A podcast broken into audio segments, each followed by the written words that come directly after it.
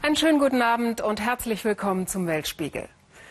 Was sind eigentlich die Geschichten hinter den Nachrichtenbildern von heranrückenden Panzern, Rauchwolken und Minenräumkommandos im Irak?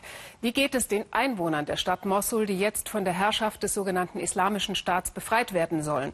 Was wissen wir überhaupt von ihnen? Diesen Fragen wollen wir heute im ersten Teil der Sendung nachgehen. Mit unserem ARD-Korrespondenten, aber auch in Zusammenarbeit mit einem Reporter des irakischen Fernsehens. Amr Musawi war heute Morgen noch mit der irakischen Armee unterwegs, die ja von mehreren Seiten her auf Mosul vorrückt. Esther Saub hat das dabei entstandene Filmmaterial für uns bearbeitet. Hier ist Qayyara, der Schlüssel zur Befreiung Mosuls, steht auf diesem Schild. Die irakische Armee gibt sich siegessicher. Von der Basis Qayyara rückt sie aus südlicher Richtung gegen den IS vor, während die Kurden von Osten und Norden kommen. Heute hat die Armee ein Dorf vor der Stadt Hammam al-Alil erobert. Der Abstand zum Ziel verkürzt sich.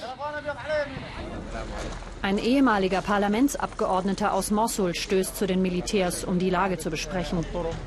Plötzlich verliert ein hoher General die Fassung. In dem Dorf, das nun vor uns liegt, bin ich geboren. Dort bin ich aufgewachsen. Meine Freunde sind noch da und meine Onkel. Der sunnitische General ist ein leitender Befehlshaber. Weil er beim Militär ist, mussten 40 seiner Angehörigen sterben. Ermordet vom IS. Er betet zu Gott um einen Sieg, sagt er noch.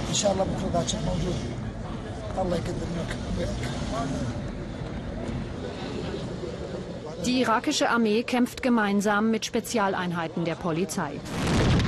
Dorf für Dorf rücken sie vor, in Richtung Norden.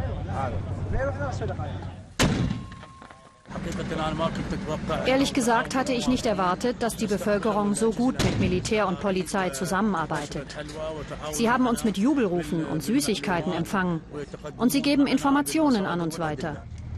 Die Zivilbevölkerung ist ständig in Gefahr, zwischen die Fronten zu geraten. Wer kann, der flieht, um nicht vom IS als Schutzschild missbraucht zu werden. Nördlich der Militärbasis Qayyara ergeben sich IS-Kämpfer den irakischen Truppen. Kaum sind sie gefangen, will jeder Soldat ein Foto machen. Im Vorfeld der Militäroperation war viel von Rache die Rede.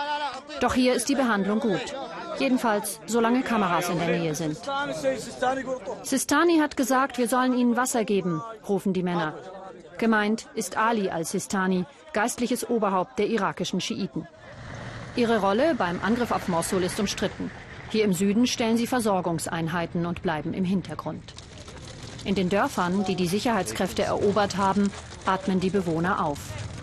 Nun hoffen sie, dass der IS ganz verschwindet. Wir sind befreit, aber Mosul fehlt noch.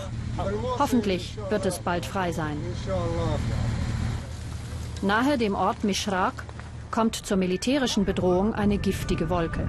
IS-Kämpfer haben das Lager einer Schwefelfabrik angezündet, bevor sie sich zurückzogen. Weiter südlich macht eine schwarze Wolke den Tag zur Nacht. Seit August brennen hier die Ölquellen, entzündet vom IS, als Schutz vor Luftangriffen der internationalen Koalition. Amr Musawi, unser Kollege, arbeitet übrigens sowohl als Deutschland-Korrespondent für das irakische Fernsehen als auch umgekehrt immer wieder im Irak für die ARD.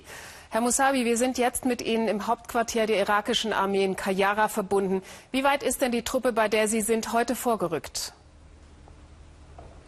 Wir waren heute mit der irakischen äh, Armee unterwegs Richtung äh, Frontlinie, der immer wieder sich bewegt. Äh, wir waren ungefähr 30 äh, bis zu 35 Kilometer südlich von Mosul.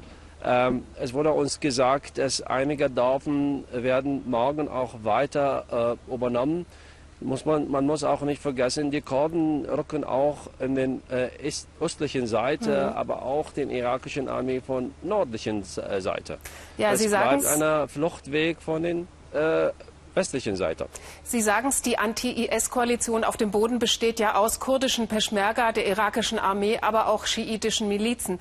Trifft es denn zu, dass die schiitischen Milizen sozusagen am Stadtrand von Mosul werden Halt machen müssen, um keinen Konflikt mit den dortigen Sunniten, mit den Einwohnern zu provozieren?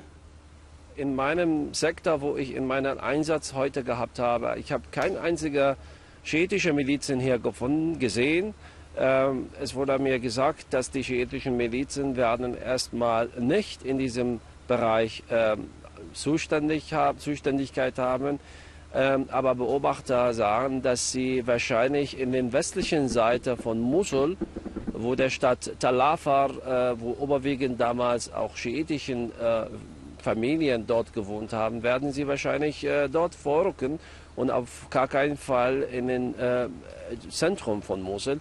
Das ist eine hochspannende Situation und deswegen äh, versucht die irakische Regierung die Kontrolle über diese schiitischen Milizen äh, auszuüben. Ja, vielen Dank, Amr Moussaoui, für diese ersten Eindrücke. Vielen Dank. Das Gespräch haben wir kurz vor der Sendung aufgezeichnet.